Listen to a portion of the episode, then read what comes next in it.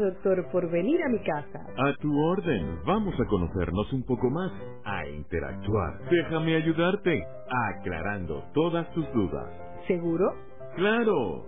Recuerda, comenzó la visita del psiquiatra en casa por 105 FM. Una cita estelar con el doctor David Figueroa, el psiquiatra en casa. Con más de 35 años de trayectoria en la región, en Del Sur Policlínica seguimos innovando para su bienestar y continuamos siendo el centro de salud más completo y mejor equipado del sur del estado Anzoátegui. Nuestra esencia es brindarle la más alta tecnología al servicio de su salud, con amplia gama de servicios especializados Recuerda que no es necesario salir de la ciudad para encontrar servicios médicos de calidad con la mejor tecnología y con personal altamente calificado. Arroba del Sur Policlínica.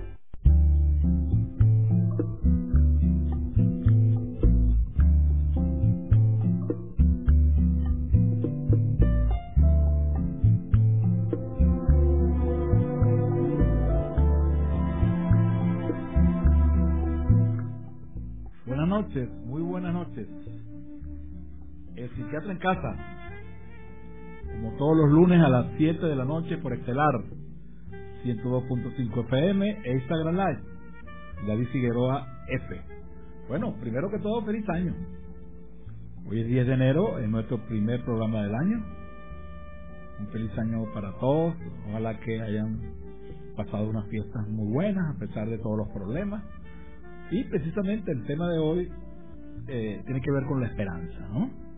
Creo que es muy acorde a, esto, ¿no? Cuando comienza un año, eh, tenemos sueños, tenemos proyectos, tenemos ilusiones, y la esperanza es fundamental para, para eso, ¿no? Eh, fíjense, vamos a trabajar para ustedes, Cristian, Miranda en los controles, director general de la estación, Eduardo Gatachi, y tu amigo David Figueroa. Eh, nuestro teléfono de contacto 0424 865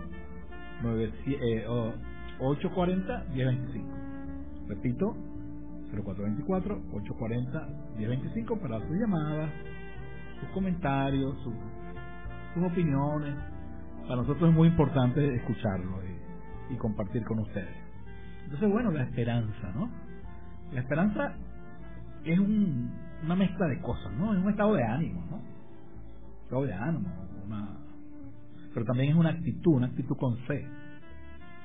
Actitud con C implica cognición, pensamiento y emoción juntos. Es mi, mi predisposición a algo, ¿no? Si mi actitud hacia tal cosa es de rechazo o de aceptación. Entonces la esperanza es una actitud, es una mezcla de cosas. Eh, es una actitud positiva, es una actitud de pensar que las cosas van a salir bien. La esperanza es un sentimiento del futuro, es una emoción del futuro. Hay, hay emociones del pasado, hay emociones del presente y hay emociones del futuro. Por ejemplo, una emoción del pasado es la culpa, sentimiento del pasado. Castigarnos por algo que hicimos, debemos hacer, eso es pasado. Una emoción del, del presente es el éxtasis, el placer, eso es presente. Y una emoción del futuro la esperanza, el optimismo, ¿no? Eh, entonces la esperanza es fundamental en la vida, es fundamental. Sin eso, por eso el, dicho popular, ¿no? O sea, la esperanza es lo último que se pierde. Es decir, sin esperanza no hay nada. La esperanza eh, tiene muchas connotaciones, ¿no? Desde el punto de vista histórico, desde el punto de vista cultural, desde el punto de vista religioso, filosófico, psicológico, porque la esperanza es como un motor, ¿no? Es un motor que lo activa uno a hacer cosas, ¿no? Eh, la esperanza es, la, es, lo que estimula la motivación. La motivación es la chispa que me enciende para lograr los objetivos, las metas, los sueños que yo me propongo. La esperanza es lo que me hace que sea, sea persistente, ¿no? Que no me rinda. Fíjese lo trascendente que es esta, esta actitud y esta, este sentimiento. Sobre todo la esperanza es muy importante en las situaciones difíciles, ¿no? Como la que estamos viviendo, por ejemplo, la pandemia la pandemia, como todos sabemos, pues tenemos ya dos años este asunto, sufriendo, pasándola mal, con problemas de todo tipo, se nos han enfermado amigos, se nos han muerto familiares, vecinos, gente muy valiosa en el mundo, hablando de casi ya casi doscientos y tantos millones de infectados, 6 millones de muertos, entonces imagínense ustedes lo que significa eso, ¿no? Entonces, en estos momentos difíciles es donde la esperanza ocupa un espacio, un espacio fundamental. Eh, la esperanza está muy asociada al, optimismo, ¿no? Y muchas veces se confunde, ¿no? Se piensa que son que son sinónimos y, y realmente no están juntos, pero no no son iguales. Porque el optimismo es una emoción del futuro, como yo les dije. El optimismo es que yo pienso que las cosas van a salir bien, ¿verdad? Un pesimista es la persona que piensa que las cosas van a salir mal. Todos sabemos eso. En cambio, la esperanza es que, si bien es cierto, yo creo, aspiro, pienso que las cosas van a salir bien, pero incluso a pesar de que no salgan bien, sigo teniendo esperanza. Eso es lo profundo de la esperanza, que muchas veces eh, no, no se logran las cosas, pero la esperanza siempre está. En cambio, el pesimismo puede, por momentos, no estar presente. Pero, pero, pero están, eh, están juntos, pues no puede haber una persona que tenga esperanza que sea pesimista, ¿no? Porque por razones, por razones obvias, ¿no? Eh, fíjense que eh, ¿cuáles son las las características? Yo les decía que tiene mucha connotación de diferentes niveles. Por ejemplo, la cuestión religiosa, la fe y la esperanza, eso es otro concepto, ¿no? Fe y esperanza. Muy juntos. La fe es la creencia en algo. En el caso religioso, la creencia en un ser superior, en una divinidad, en Dios. ¿Verdad? Independientemente de que yo pueda probar si Dios existe, si no existe, si lo puedo ver, si no lo puedo. Yo creo en Dios, punto. Eso es fe. La fe no solamente es asunto religioso, uno tiene fe también a otras cosas, ¿no? No tiene fe a personas, no tiene fe a, instituciones, a, su propio país, a su familia. ¿Se dan cuenta? Y entonces eh, la fe eh, eh, está también ahí presente, ¿no? Y es por eso que las personas que tienen fe les va mejor en la vida. Las personas que tienen esperanza, que tienen una actitud de luchar, de, de seguir adelante, de caerse, de levantarse, de seguir, de no amedrentarse por los problemas, esas personas realmente les va bien. Y le va bien por una razón que yo he hablado con ustedes en otros programas, es decir, cuando uno es optimista, cuando uno tiene esperanza, cuando tiene fe, eso hace que uno esté más tranquilo. Que, que, que el problema de los seres humanos es el miedo. El miedo nos bloquea, el miedo nos estresa. O sea, el miedo es una expresión del estrés. Supóngase ustedes que una persona tiene una enfermedad, tiene una enfermedad seria, cáncer y, no tiene esperanza, o sea, se entrega, no lucha, se pone pesimista, se deprime. Ustedes saben que eso produce que el, sistema inmunológico, que es el sistema de defensa, eh, baje, baja las defensas. Eso lo vemos todos los días, todos los días. Eso no hay que ser médico para saberlo.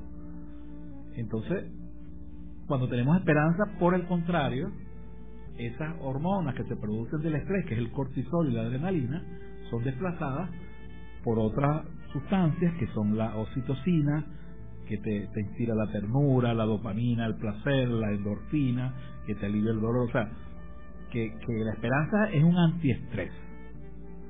Ustedes ven dos personas con una misma enfermedad y depende mucho su actitud ante la enfermedad y eso tiene mucho que ver con su su evolución, incluso eh, colocándose los mismos tratamientos, eh, colocándose las mismas cosas, ¿no?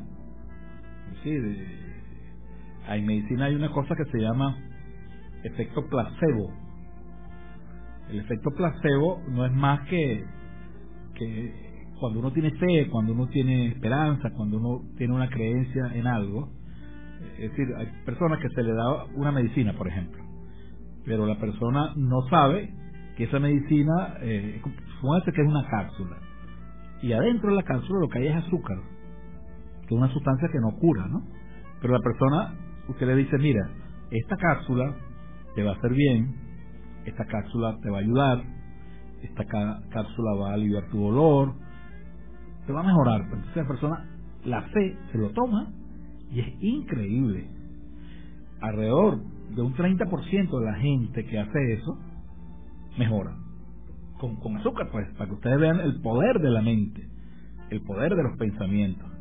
Claro, yo no digo que, que todos responden igual, o que simplemente yo voy a tomar un placebo y voy a resolver todo, pero, pero sí definitivamente ayuda muchísimo, ayuda muchísimo.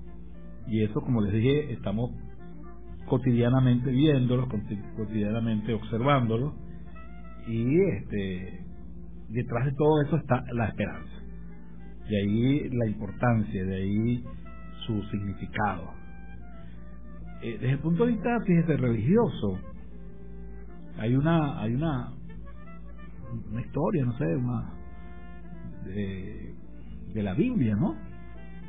Que es que eh, no, no es de la Biblia, perdón, es de los dioses griegos. Zeus era el dios griego. Eso está antes de Cristo, ¿no? Zeus era el dios griego. Y había muchos otros dioses, pero el dios principal era Zeus. Prometeo era otro dios que le robó el fuego a Zeus y se lo entregó a los humanos, a los hombres. Y eso generó la, la rabia de Zeus. Y como castigo, Zeus eh, metió en una, en una jarra, en una, una caja, todos los males de la humanidad, el odio, el rencor, la envidia, la gula, eh, la soberbia, todos los pecados los metió ahí. Estamos hablando de algo simbólico, ¿no? De algo. Entonces eh, se lo entregó a Pandora. Esa es la famosa caja de Pandora. Usted me dio la, la caja de Pandora. Resulta que Pandora fue muy curiosa y abrió la caja. Y cuando abre la caja salen todos esos demonios. ¿Ya? Esa es la leyenda, ¿no? El único que se quedó dentro de la caja fue la esperanza. Vean el simbolismo, dos mil años.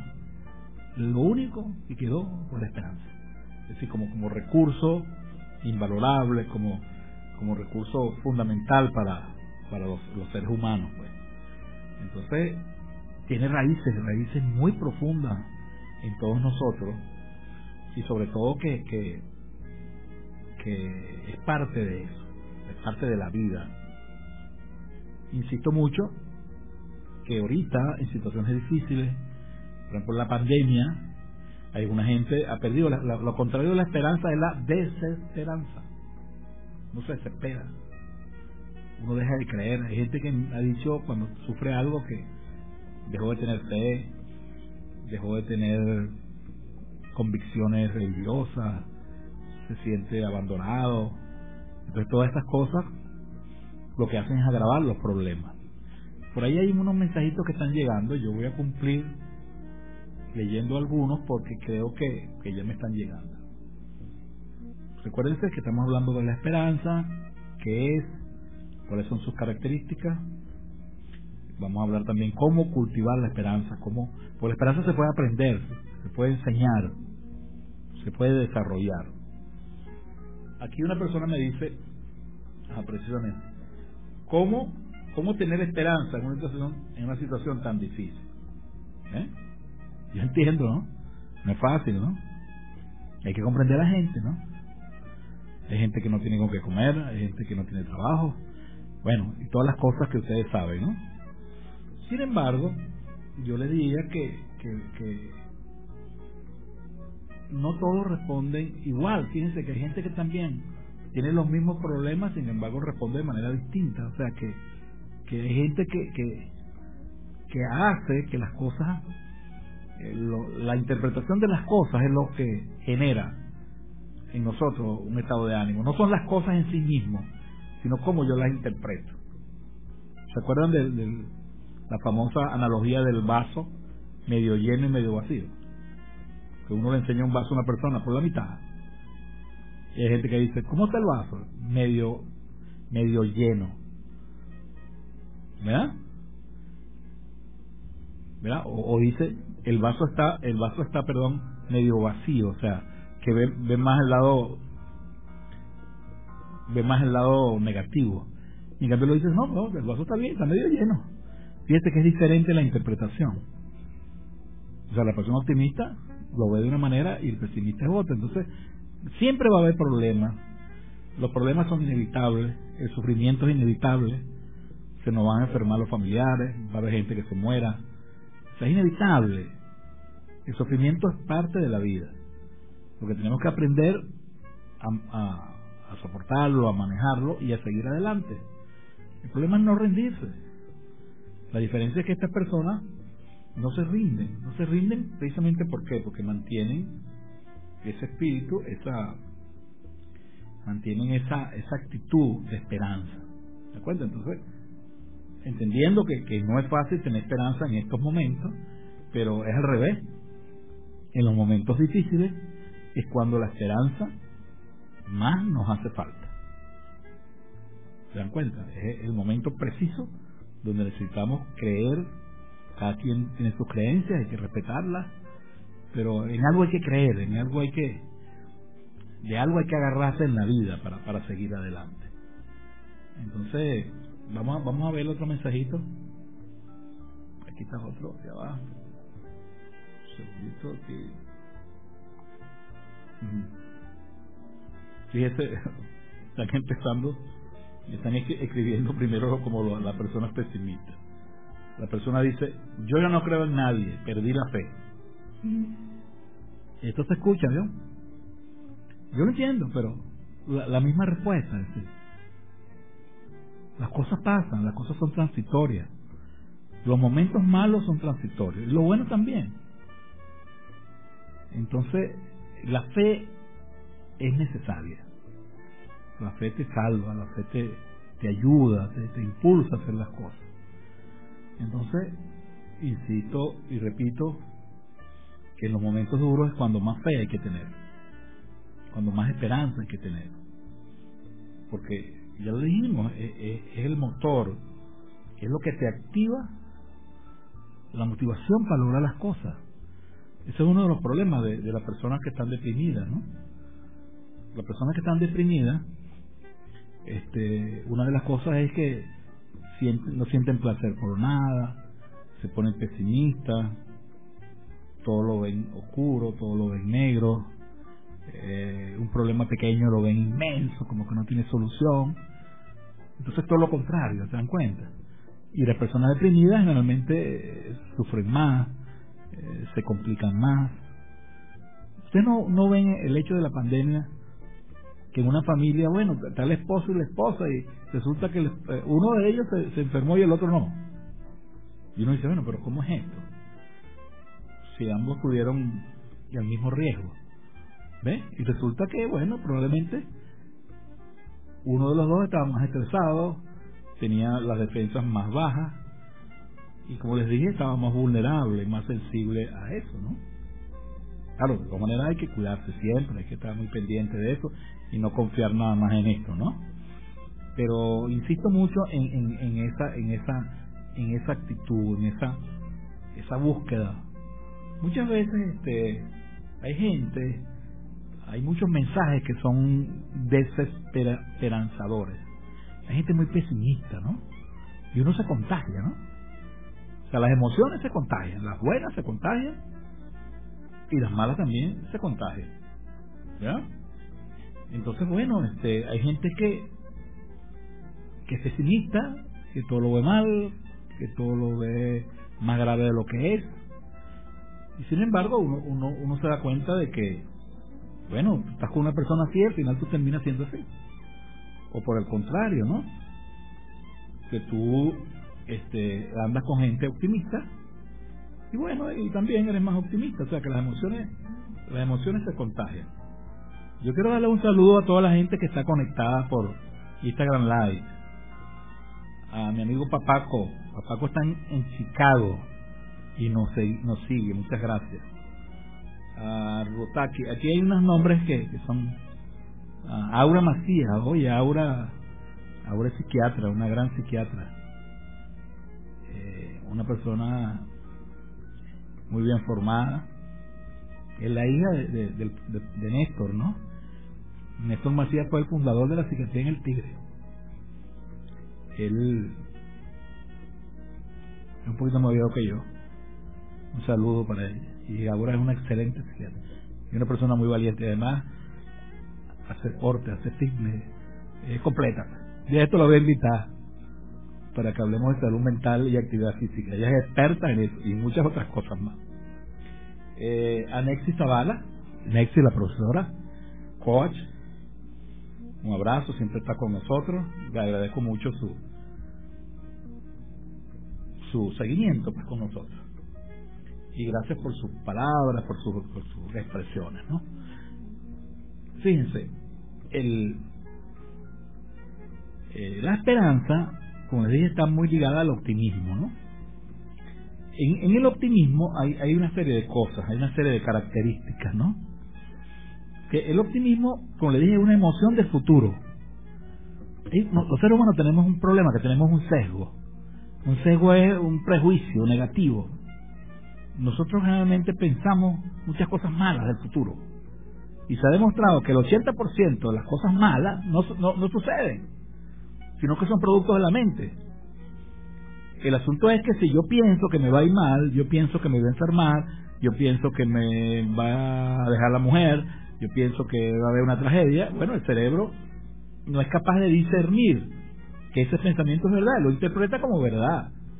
Como que si yo me, monté en un avión y pienso que se va a caer, eso, eso no es verdad. Eso no es verdad. Y pero el cerebro cree que es verdad, pues entonces la persona que piensa, si me monto en el carro o un avión me va a pasar un accidente, ¿cuál es la conducta? Pienso, siento y actúo. Pienso algo malo, Siento mal, miedo, rabia, tristeza. Mi conducta actúo como. He visto, no me monto. Me hago una fobia. Al revés, si la persona dice, oye, qué bueno, voy a viajar, voy a conocer un nuevo país. ¿Cuál es la emoción? Alegría, entusiasmo. ¿Cuál es la conducta? Bueno, chéverísimo, pues deseando el día para montarme. Vean lo sencillo, o sea, ante un mismo hecho, tenemos diferentes actitudes, diferentes respuestas. el problema no es el hecho, es la interpretación. Hay gente que está muy mal, que quizás está peor que ustedes. Uno tiene que ver, hay gente que está mucho mejor que uno, que tiene más dinero que uno, que tiene más salud que uno, que tiene más cosas que uno. Pero hay mucha gente que tiene menos, ¿no? Entonces muchas veces uno cree que uno es, uno es lo peor, uno que lo que le está pasando a uno es lo más grave. Y resulta que no es así, hay que, hay que mirar hacia abajo, ¿no? Y estas personas tienen esperanza, tienen fe. Y como les dije antes, ¿dónde, ¿de dónde sale la esperanza? Tiene mucho que ver con, con nuestra formación. Cuando somos niños, a los niños hay que enseñarles valor y eso es un valor, es una fortaleza. A los niños hay que enseñarles desde chiquito que hay cosas que te van a salir mal, te vas a dar golpes en la vida, pero tú te puedes levantar, tú puedes seguir adelante. Eso se aprende desde chiquito, ¿ah? Muchas veces eso no lo aprendimos en nuestra familia por, por, por una u otra razón y eso después nos, nos, nos cobra un precio cuando somos adultos, ¿no? Cuando somos adultos o hay un hecho muy traumático en la infancia que lo marca uno, ¿no? Y entonces te queda una marca y, y, y lo que llamamos nosotros un ancla, un ancla negativa, y eso repercute en tu vida futura. Entonces, Estamos hablando de que el año nuevo es una etapa propicia para activar la esperanza. Fíjate, lo que decíamos nosotros en el programa de Navidad, la, Navidad hay una mezcla de emociones, mucha gente se puso triste, mucha gente no la pasó tan bien, mucha gente incluso no celebró. Pero ¿cuál es el mensaje de la Navidad? La Navidad se hace en todos lados. ¿Por qué? Porque la Navidad tiene un mensaje profundo que es en la parte religiosa el nacimiento del Redentor, ¿no? Jesucristo, imagínense ustedes. Y además, que termina el año y comienza otro. Y siempre, no es que sea así, que al comenzar el año automáticamente se va a resolver todo, pero te, renueva, te renueva. Y por eso que uno hace lo que se llaman los, ¿cómo se llama? Los, los, ofrecimientos del año nuevo. El año nuevo voy a rebajar. el año nuevo, el próximo año voy a dejar de tomar tanta caña, el año nuevo voy a portarme bien. O sea, porque se renueva los sueños, eh, se renuevan los proyectos, y eso es sano, hay que soñar. Claro, siempre con los pies sobre la tierra, siempre con los pies sobre la tierra, porque tampoco creemos un optimismo, un optimismo fantástico, ¿no? Ilusorio, sino un optimismo realista. Hay un, concepto que es que eh, uno tiene que ser optimista, o sea, esperar siempre lo mejor, eso es ser optimista. Ahora, el optimismo no te cae del cielo, yo no puedo meterme en mi cuarto y esperar que se me resuelva. Yo, yo quiero tener dinero, yo quiero comprar un carro, yo quiero comprar una casa y rezo y cosas y no hago nada. No, tampoco es así la cosa. Como dice como dice el, el, evangelio, ¿no? Este, ¿Cómo se llama? Este, a Dios rogando y con el más rogando hay que hacer cosas, ¿no? ¿Verdad? Entonces, un optimismo realista. ¿Qué voy a hacer? Claro, entonces, eh, entonces es, esa esa concepción, esa concepción de, del optimismo es que hay que entender un concepto que es clave en la vida. Todo es transitorio. Todo es transitorio. Este problema del gobierno, este desastre que hay en este país va a pasar. Ahora, yo no sé cuándo. Lo que acaba de pasar en Barinas, pues. Yo no hablo aquí de política, porque este es otro tema, pero yo soy, a mí me importa mi país. Bueno, ahí está. Una lección, ¿no? Se pueden hacer las cosas. Entonces, las cosas son transitorias, recuerden, son transitorias. Las buenas y las malas, ¿no? Porque las buenas también son transitorias. Uno debe disfrutar las cosas buenas. A veces no tiene muchas cosas buenas y no las disfruta. Porque se mete en la cabeza que esto es eterno, no es eterno. Como dice la canción, nada es eterno en, nada es eterno en la vida, creo que dice la canción. La segunda característica de los pesimistas, los optimistas y los pesimistas, es que eh, el, la persona optimista, eh, eh, la persona optimista ve lo bueno y lo malo de su vida. Por ejemplo, la persona dice, tengo un problema de salud. Eso es malo. Sin embargo, dice, oye, pero tengo una buena familia, tengo unos buenos hijos, tengo una profesión, tengo una buena pareja, tengo una familia que me apoya. no vea nada más lo malo. No hay que ver nada más lo que a uno le falta, sino lo que uno tiene. Porque si no, yo, bueno, yo tengo un carrito viejo, pero no me voy a echar para atrás con eso, pero estoy sano, eh, puedo trabajar, puedo venir a la radio. Eso, eso, me estimula. Entonces, el pesimista es al revés. El pesimista dice, oye, yo tengo un problema de salud. Entonces resulta que mi mujer me va a dejar. Resulta que mis amigos me van a abandonar resulta que, que me va a salir todo mal. ¿Se da cuenta? Está el pesimista, ¿no? Cree que todo es permanente. El pesimista cree que todo es permanente. Y no es verdad. Cree que su vida completa la afecta. Y tercero, el problema del, del, del, pesimista es que se echa la culpa de todo. Yo soy el culpable de esto. Porque yo hice. La culpa es una cosa tan que no sirve para nada. La culpa no sirve para nada. La culpa es castigarme por algo que hice o dejé de hacer. Me castigo, entonces me castigo y la autoestima se me va para el, piso. No es que tiene culpa, es que tiene responsabilidad.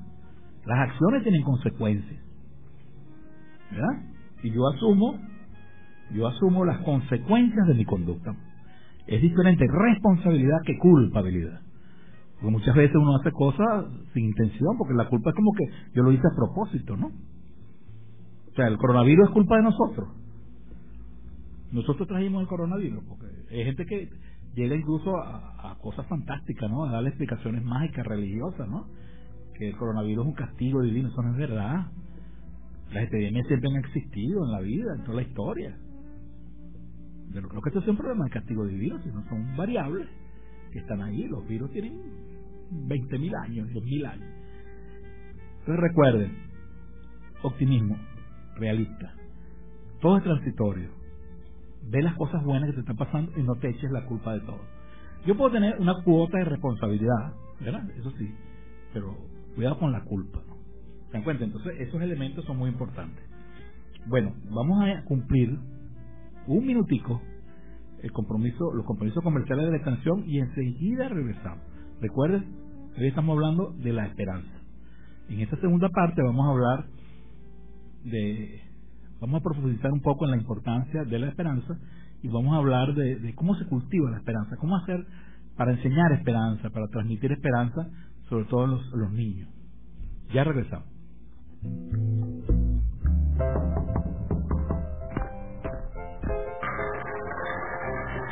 Gracias, doctor, por venir a mi casa. A tu orden. Vamos a conocernos un poco más, a interactuar. Déjame ayudarte, aclarando todas tus dudas.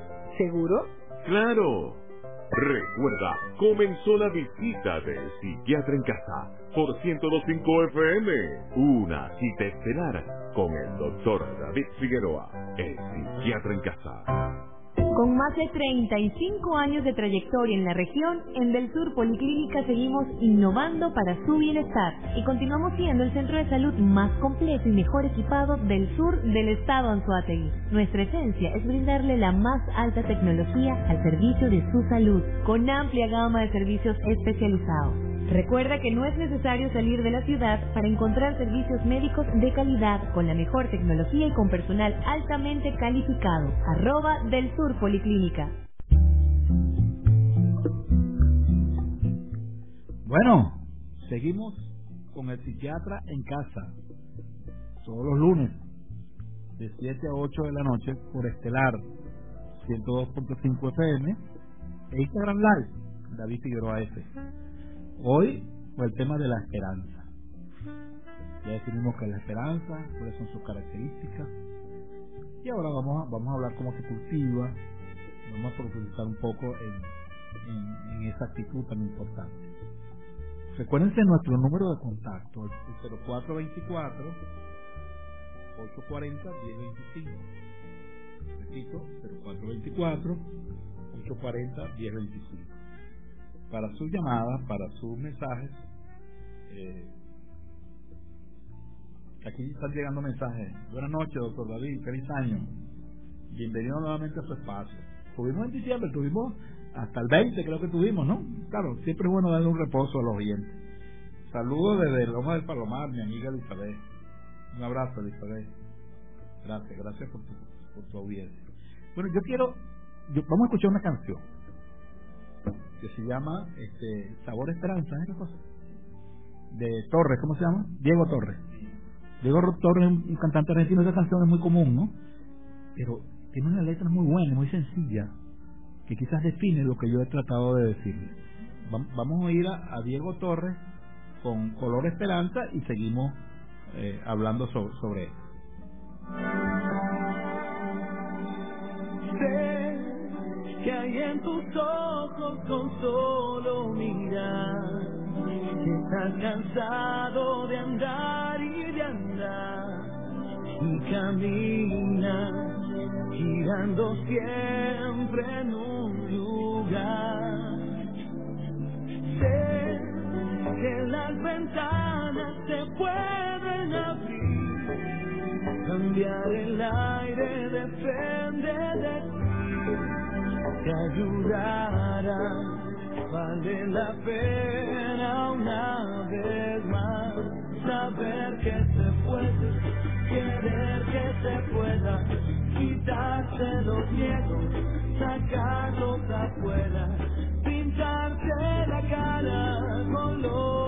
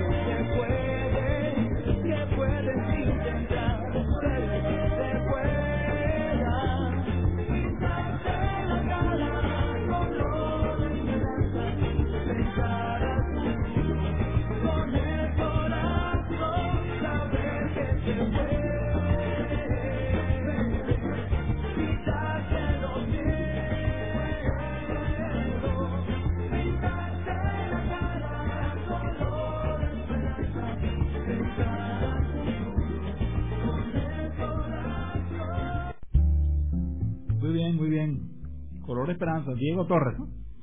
Canción alegre, eso es. Eso es lo que transmite la esperanza. Eh, bueno, yo, yo quiero decirle, eh, hay, uno, hay un autor, se llama Víctor Frankl. Es un autor que murió, un psiquiatra que ya murió. Pero este señor tiene unas cosas muy interesantes, ¿no? Que tienen que ver con el tema de la esperanza. Este señor era alemán, vivió en la Segunda Guerra Mundial, era judío y estuvo preso en, la, en las cárceles, ¿no? En, los, campos de concentración nazi, ¿no? Que es una cosa terrible. En los campos de concentración solamente se salvaba el 3% de la gente que entraba ahí. Y fíjense esto, ¿no? Hablando de, las situaciones difíciles, duras, y cómo hacer. ¿Tú se imaginas un campo de concentración, sin comida? Lo primero que, hacían era matarte a los hijos, separarte de ellos, te mataban cuando ellos les la gana. La cámara de gas, eh, todas las cosas. Entonces, este psiquiatra era muy joven, ¿no? Y él cuenta y escribió muchos libros, fue muy famoso, ¿no? Él cuenta que cuando él llega a, al campo de concentración, imagínense ustedes lo que significa esa tragedia, que comparado con lo que le pasa a uno es una tontería. Bueno, él decía, bueno, que las opciones que tenía la gente ahí, quizás la, mejor opción era correr y que lo mataran. O tratar de escapar y eso tenía unos alambres con electricidad y electrocutarse. Esa, era la mejor opción. La otra, bueno, era entregarse ahí a, a no hacer nada, a deprimirse. Pero él, él observó algo, ¿no? Él observó que no toda la gente que estaba ahí estaba así. Que había un porcentaje pequeño de personas que estaban activas, que ejercían liderazgo, que, que trabajaban, que luchaban, que defendían sus derechos, ¿no? Entonces él dice que, le mataron a sus hijos, ¿no? Le mataron a su mujer. Y que bueno, él dijo, bueno, yo voy a morirme, yo no, no tiene sentido seguir viviendo. Eh, entonces, bueno, él dijo, dejó el este y dijo, oye, pero yo soy psiquiatra. Yo puedo ayudar a esta gente, empecé a hablar con ellos. O sea, hablar con ellos, escucharlos, orientarlos, este, ayudarlos, ¿no? Entonces, él agarró y empezó eso, a hablar con la gente, y eso lo llenó mucho, lo llenó mucho, porque él sentía que a pesar de todo eso, de, de esa desgracia, él estaba siendo útil, ¿ves? él estaba siendo útil, ¿no? Y eso, y eso es muy importante, ¿no? Porque eh, él se salvó incluso, ¿no? Yo no digo que se haya salvado por que se haya salvado por eso, ¿no? Pero se salvó, entonces él escribió un libro que se llama El hombre en busca de su destino. Que es un libro muy famoso, un librito muy famoso, donde él dice que el problema de los seres humanos no es la situación a lo que nos enfrentamos, sino la respuesta que damos. ¿Ya? Es decir, ahí había gente que se entregaba, había gente incluso que se transformaba en aliados de los alemanes, traidores, o sea que, eh, eh, ¿cómo se llama? Los sapos, pues que llama uno, los, eh, denunciaban a sus propios compañeros. Eh, terrible, ¿no? Porque en las crisis se ve mucho la miseria humana.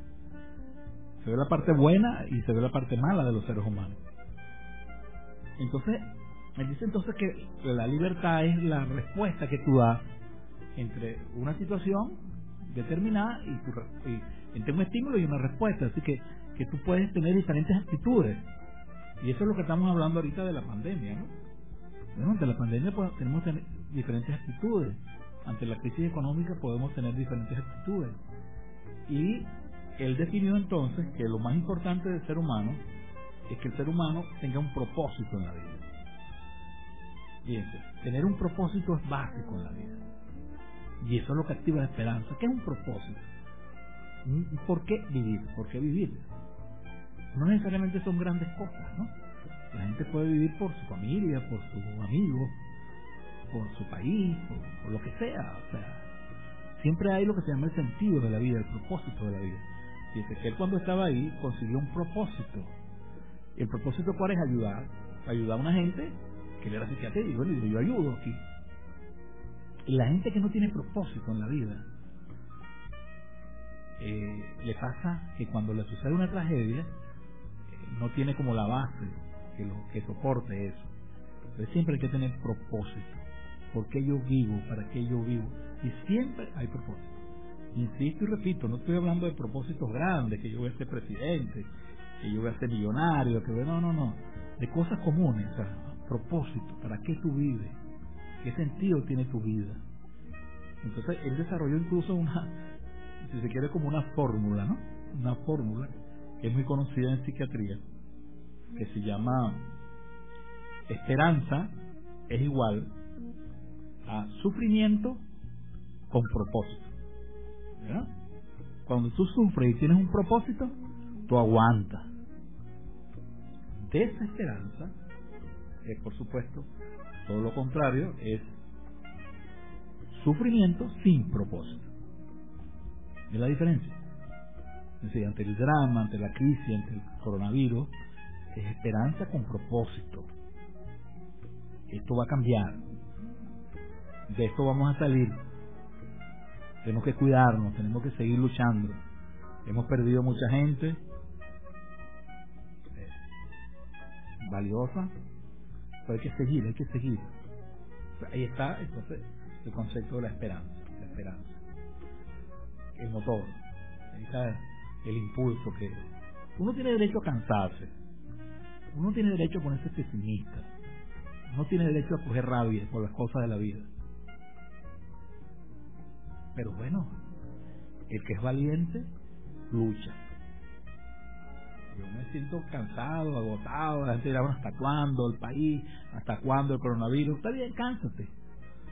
Respira, coge un reposo, pero no te rindas. Ese es el concepto, fíjense que clave, clave, clave. Porque como les decía antes, no hay manera de, de que evitemos que nos pasen cosas, nos van a seguir pasando cosas. A nosotros, a nuestra familia, a nuestros amigos, a tu país, ¿verdad? Es así, pues. El sufrimiento es parte de la vida pues, y hay cosas que no dependen de nosotros. Entonces, ante situaciones tan dramáticas como estar en una cárcel, perder a toda tu familia, siempre hay un propósito. Y ese señor, después que sale de ahí, se convirtió en un tipo que creó escuelas de psicología, en un genio, o sea, un tipo respetado mundialmente. Muchos de los que estuvieron ahí se suicidaron, se murieron. O sea, la diferencia no es que tú seas más guapo ni más valiente, ni incluso ni más inteligente, sino que, que es la actitud. La actitud de... Tengo un problemita con el Instagram Live que no me veo, no sé qué pasa aquí. Los amigos de Instagram Live no me veo. Vamos a pedir a que Cristian me ayude. Me disculpan los de la radio, ¿no? Porque yo tengo también mi, mi fan en, otras partes, ¿no? Eh, ok, entonces entendimos este concepto. Ahora fíjense.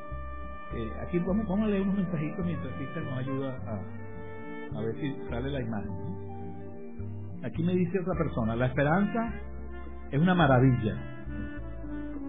Me ha ayudado en situaciones difíciles. Yo soy optimista a pesar de todo. Me río mucho. Eso es. Oye, Cristian es una... Gracias, hermano. Cristian es una maravilla. ¿verdad? Fíjense, ahí está. Por... Los primeros mensajes fueron pesimistas, pero aquí está, pues. Reírse. Claro, hay momentos que uno no se puede reír, pues. La risa tiene su contexto, ¿no? Pero, pero la vida, la vida es hermosa. Con todas las cosas, la vida es hermosa. Y bueno, y, y, y, y así, así es la situación. Ahora, yo quiero decirles algunas cosas de cómo, cómo cultivar la esperanza. Las virtudes humanas, los, las fortalezas humanas se pueden enseñar, se pueden educar. Eso no es una cosa que le cae a uno del cielo. La educación de la familia, del colegio, tiene que darle importancia a esto. Esto hay que enseñarlo y se sabe cómo se hace, cuáles son las estrategias pedagógicas para esto. Lo primero es que uno tiene que tratar de vivir el presente. Los seres humanos tenemos un gravísimo problema, que es que siempre estamos conectados con el pasado.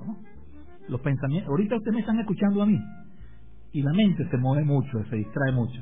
A lo mejor ustedes están pensando en algo del pasado, en algo malo que les sucedió o en algo bueno, pero pero se va, la, la, mente se va y se distrae, ¿no? Entonces, o se va para el futuro también. El pasado es un recuerdo, el pasado no lo podemos cambiar. Tenemos que aprender del pasado. Las cosas buenas las aprendemos, las cosas las cosas malas también aprendemos y las buenas las disfrutamos, ¿no? Y las malas aprendemos de la experiencia, ¿no? Pero no lo podemos cambiar. No lo podemos cambiar, tenemos que aceptar las cosas. Por eso yo le, yo le decía antes este concepto. Yo me preparo, yo espero lo mejor. Optimismo, espero lo mejor. Sin embargo, me preparo para lo peor. Pesimismo, optimismo, pesimismo. Me preparo para lo peor porque hay que prepararse para la derrota, hay que prepararse para los problemas, aunque uno nunca termina de prepararse, pero, por lo menos tenerlo en el escenario. Y tercero, acepto lo que sucede. Espero lo mejor, me preparo para lo peor y acepto lo que sucede. ¿Por qué acepto? Aceptar no es resignarse. Aceptar no es conformarse, sino reconocer que hay cosas que yo no puedo, yo no puedo modificar, pues. Los seres humanos no somos dioses, los seres humanos son muy pocas cosas que podemos modificar. El coronavirus, por ejemplo, yo no puedo quitar el coronavirus. ¿Qué es lo que yo puedo hacer con el coronavirus? Responsabilizarme en la solución. Yo digo, bueno, ¿qué es lo que yo puedo hacer? Bueno, vacunarme, ajá, lavarme las manos, ponerme, ponerme el tapaboca, eso sí depende de mí. Pero que haya coronavirus, que, que haya el oromicron, no sé qué, la, la variante no sé qué cosa, eso no depende de mí. Yo no me voy a dar golpes contra la cabeza con eso, eso allá los científicos. A mí me corresponde cuidarme. Me vacuno, hago las cosas que ustedes saben, ¿se dan cuenta? Entonces, eh, veámoslo en, ese punto de vista, ¿no? Ese punto de vista de, de, que hay cosas que no dependen de nosotros y no podemos darnos contra la pared. Aceptar no es resignarse. Aceptar es un proceso de reconocer que hay cosas que no podemos cambiar y comprometerse con cosas constructivas. Fíjese, en, los duelos, cuando uno se le muere a alguien, ¿cómo uno sale de los duelos? Es un proceso, dura tiempo, a veces dura meses, años. Hay dolor, hay tristeza, hay rabia, pero el tiempo y la, eh, la actitud hace que uno le pregunte a la gente, bueno, ¿cómo tú hiciste, vale, para, para superar la muerte de tu mamá, de tu papá? de un hijo, de un, de un familiar, de, alguien importante para ti. Entonces la gente te dice, yo no sé, yo me sentía muy mal, pero yo lo que hice fue hacer cosas constructivas. Y generalmente uno hace lo contrario, uno lo que hace es complicar la cosa. Es decir, me meto en un cuarto a llorar, no trabajo más, me pongo a tomar licor, abandono todo. Eso no ayuda, eso lo que hace es complicar. El duelo se sale haciendo cosas constructivas estudiando, eh, ¿cómo se llama? Trabajando, ¿verdad? Ayudando a otras personas. Porque cuando tú haces eso, tú te sientes útil. Tú ayudas a alguien y te sientes útil. No solamente beneficias al otro, sino te beneficias tú mismo. Y eso no es un concepto nada más religioso. Es un concepto filosófico, un concepto de vida.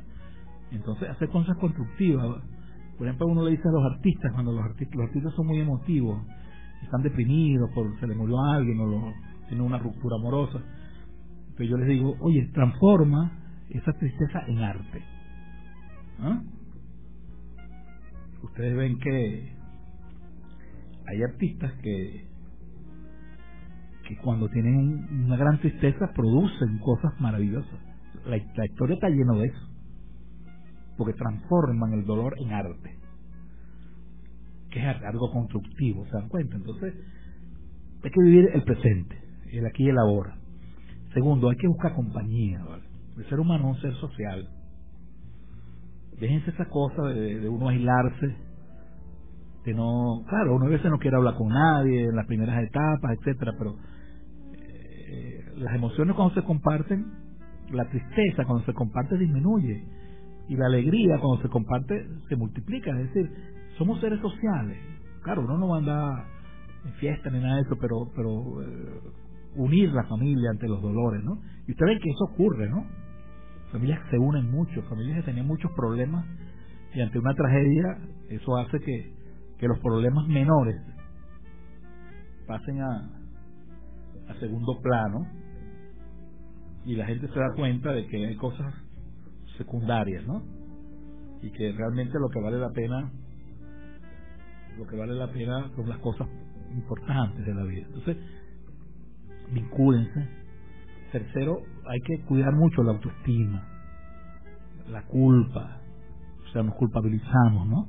Oye, a mí me dio tal cosa por esto, o yo soy pobre porque yo soy un flojo. Y muchos políticos te meten eso en la cabeza, ¿no? La barbaridad que los pobres son pobres porque quieren. Eso no es verdad. La pobreza es un problema estructural, social, profundo. Entonces, el, el colmo es que uno le eche la culpa a los pobres de ser pobre.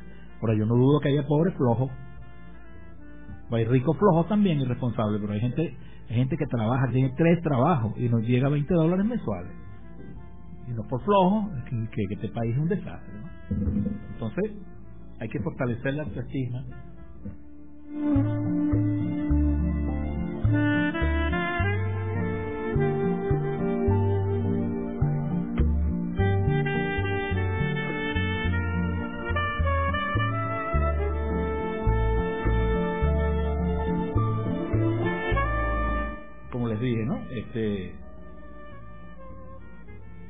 Hay que hay que unirse con gente que uno valore, no con cualquier persona. Fortalecer la autoestima, tratar de hacer, como les dije, cosas constructivas, leer, estudiar, ayudar a los otros. Todo eso fortalece eh, lo que estamos llamando, eh, ayudan a cultivar la esperanza. Y eso tenemos que hacerlo, como les dije, ¿no? Desde, desde que uno es pequeño, desde que uno está los niños, ¿no? Involucrarlos en eso, en la necesidad de ser buenas personas, en la necesidad de, ir más allá de, las cosas que tenemos todos, ¿no? Nuestros egoísmos, nuestra... Todos tenemos un lado oscuro, todos tenemos un lado oscuro, la envidia, la, yo, la agresividad. Entonces todas esas cosas contribuyen a eh, fortalecer, a cultivar la, la esperanza, ¿no? Eh, también fíjense que la cuestión del coronavirus, ¿no? Que ha generado que, que mucha gente, como les dije antes, han aprendido a disfrutar más de su casa, han podido ver cosas que antes no veían. Como dice el pueblo, ¿no? Toda crisis tiene una parte positiva.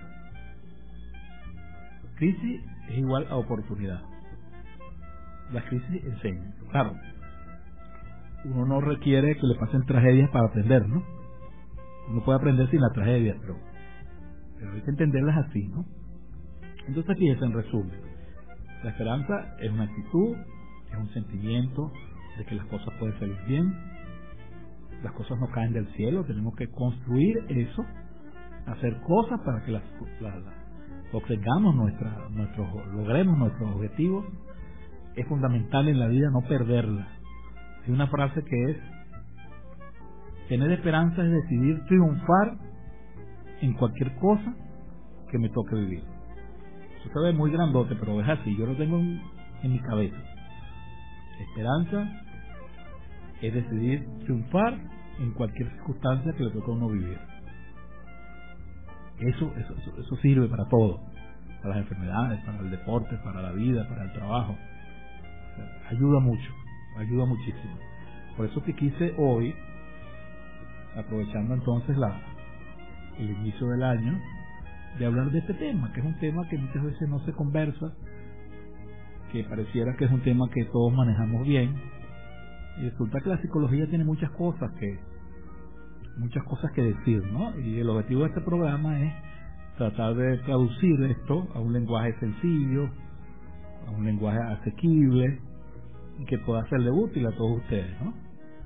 Yo de verdad les, les agradezco mucho su, su sintonía, sus palabras, muchas personas me ven en la calle y me, me dicen que les gustó el programa. Y bueno, ese, ese es el objetivo de, del psiquiatra en casa. De que podamos enviarle un mensaje, en este caso un mensaje de esperanza. Siempre, siempre, esperanza, siempre.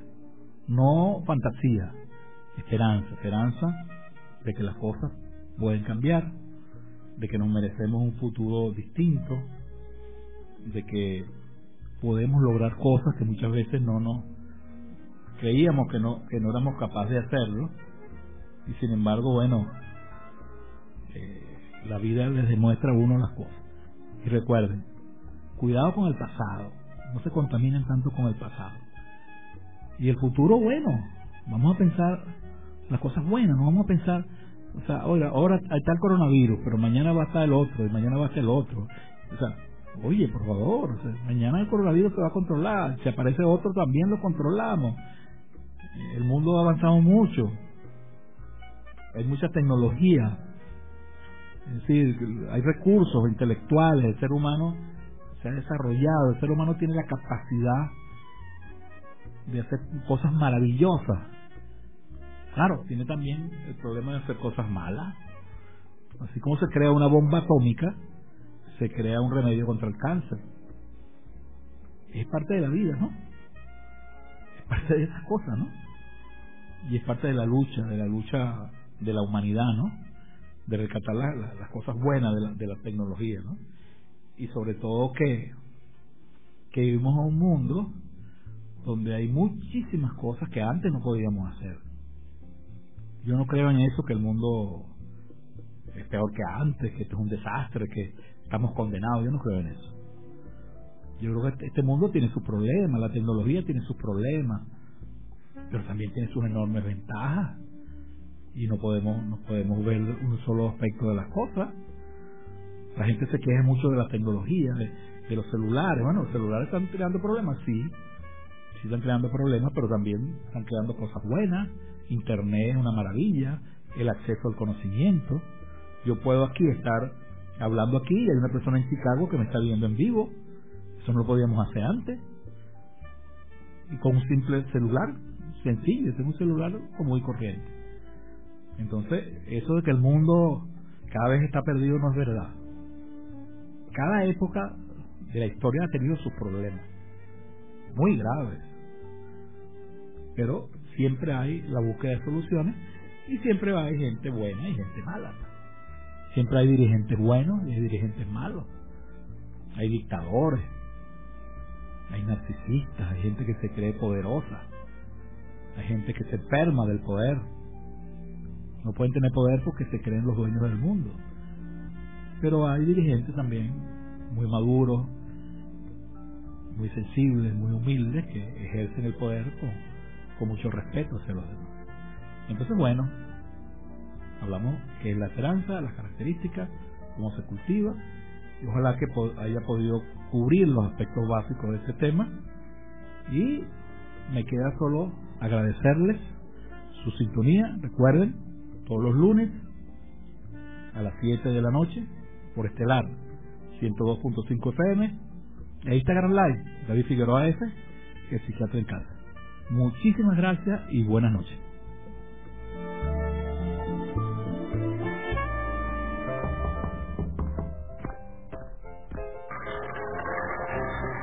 Gracias, doctor, por venir a mi casa. A tu orden, vamos a conocernos un poco más, a interactuar. Déjame ayudarte, aclarando todas tus dudas. ¿Seguro? ¡Claro! Recuerda, comenzó la visita del psiquiatra en casa por 102.5 FM. Una cita estelar con el doctor David Figueroa, el psiquiatra en casa. Con más de 35 años de trayectoria en la región, en Del Sur Policlínica seguimos innovando para su bienestar y continuamos siendo el centro de salud más completo y mejor equipado del sur del estado Anzoátegui. Nuestra esencia es brindarle la más alta tecnología al servicio de su salud, con amplia gama de servicios especializados. Recuerda que no es necesario salir de la ciudad para encontrar servicios médicos de calidad con la mejor tecnología y con personal altamente calificado. Arroba del Sur Policlínica.